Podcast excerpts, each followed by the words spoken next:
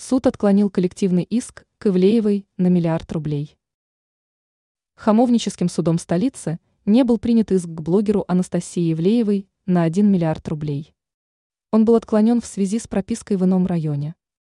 Информация по этому поводу, как передает МИ «Россия сегодня», поступила от пресс-службы суда. Сообщается, что указанный выше суд вернул коллективное исковое заявление к Ивлеевой. Отмечается, что в этом случае отсутствует информация о том, что блогер проживает в районе Хамовники. При этом есть данные относительно ее регистрации в другом субъекте РФ. Вечеринка в столичном клубе. В конце минувшего года блогер организовала в одном из заведений столицы вечеринку. Однако это мероприятие вызвало широкий резонанс, на фоне чего его организатор и участники столкнулись с критикой общественности.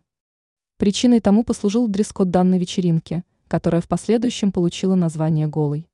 При этом ее участники позднее принесли извинения за участие в этом мероприятии. Ранее блогер объяснила смысл своей вечеринки.